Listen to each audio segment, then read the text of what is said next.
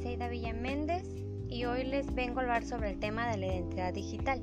Bueno, la identidad digital es el conjunto de informaciones públicas en Internet sobre ustedes y que componen la imagen que los demás tienen de, de nosotros. Datos personales, imágenes, noticias, comentarios, gustos, amistades, aficiones, etc. Todos estos datos nos describen en Internet ante los demás y determinan nuestra reputación digital, es decir, la opinión que los demás tienen de, de nosotros en la red.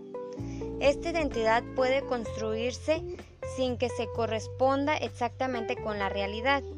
Sin embargo, lo que se hace bajo esa identidad digital tiene sus consecuencias en el mundo real y viceversa. Pues la identidad digital es social, pues se construye navegando por las redes sociales a partir del reconocimiento de los demás sin ni siquiera llegar a comprobar si esa identidad es real o no. Pues depende de cómo las demás perciban a esa persona a través de las informaciones que genera, pues es valiosa. A veces personas y empresas navegan por las redes sociales para investigar la identidad digital de un candidato y tomar decisiones sobre él o ella. Es compuesta, pues la identidad digital se construye por las aportaciones de la misma persona y también por otras personas sin la participación o consentimiento del mismo. Pues es real, la información de la identidad digital puede producir efectos positivos y negativos en el mundo real y como también es dinámica, porque pues la identidad digital no es una foto instantánea, sino que está en constante cambio o modificación. ¿Cómo podemos tener una buena identidad digital? Pues creando responsables de perfiles en las redes sociales, pensar qué datos se van a publicar en ese perfil y en ocasiones diferenciar entre, entre perfil personal y perfil laboral académico. Configuración adecuada de la seguridad y privacidad. Definir de forma correcta las opciones de privacidad del perfil en las redes sociales.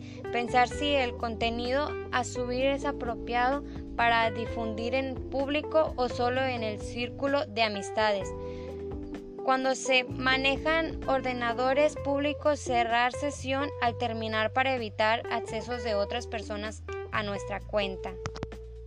También debemos de tener participación agradable en la, red, no utilizar un tono maleducado o vejotorio, mostrar tolerancia y empatía hacia los demás, no publicar información falsa o advertir del tono de la misma, pedir permiso a las personas que aparecen en fotos o videos antes de subirlas, ser respetuoso en el empleo de etiquetas en fotos y videos.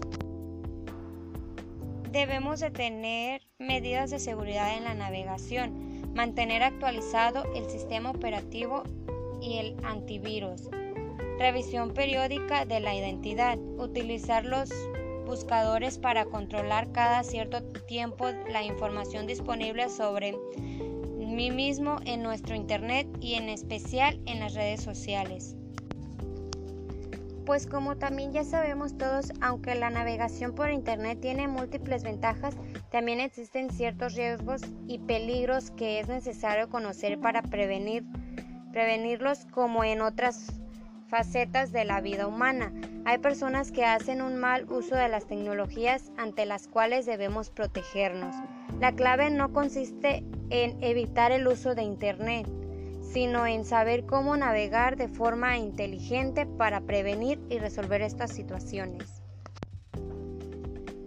Uno de los problemas más comunes asociados a la identidad digital son las violaciones a los derechos de la privacidad, los derechos autorales o daños reputacionales en caso de empresas y personas, o bullying en caso de las personas entre otras actividades que van deteriorando, deteriorando a violentando la identidad digital de una persona o empresa. llegando a grados en los que incluso se lleguen a afectar las relaciones personales y la vida íntima en el lado de la persona o la imagen y reputación de una compañía.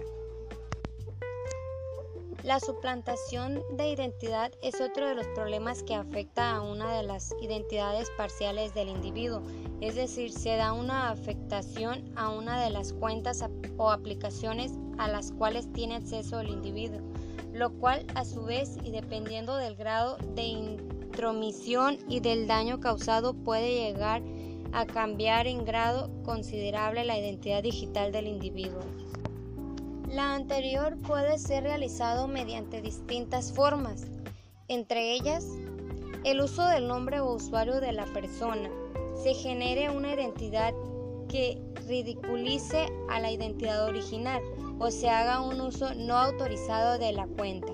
Pero al final tendremos como consecuencia la afectación de la privacidad, bienes, honor o reputación de la persona.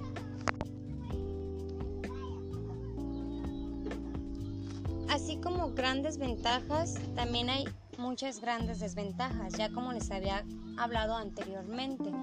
Pues fácil, hay fácil engaño, chat y redes sociales, ventas fraudulentas, información falsa que conlleve pérdida de trabajo, uso de datos inadecuados que conlleven vulnerabilidad ante piratas informáticos.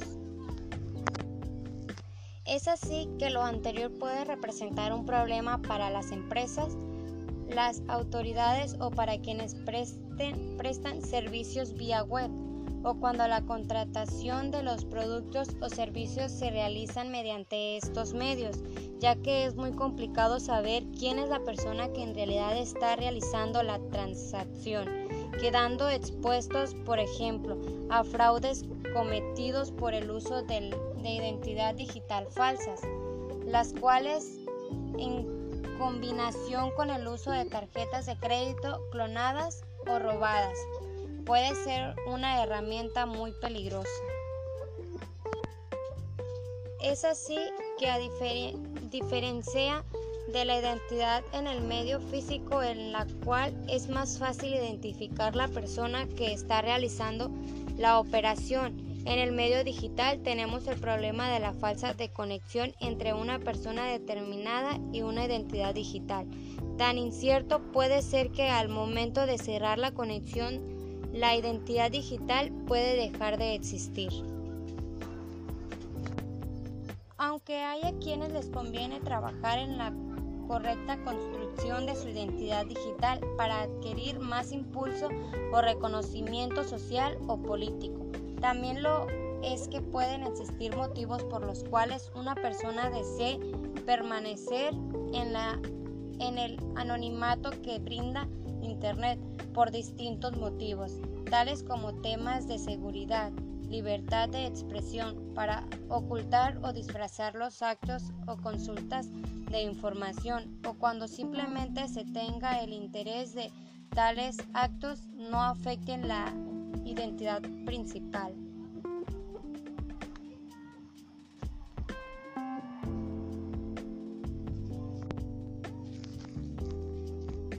Bueno, pues la política actual de protección de datos supone que los usuarios deben aceptar explícitamente las condiciones de los servicios digitales a los que acceden y que se responsabilizan de la veracidad de los datos que aportan, mientras que las empresas e instituciones que disponen de sistemas de recogida y gestión de datos personales deben garantizar que el sitio cumple con los requisitos de protección y privacidad de los datos que reciben.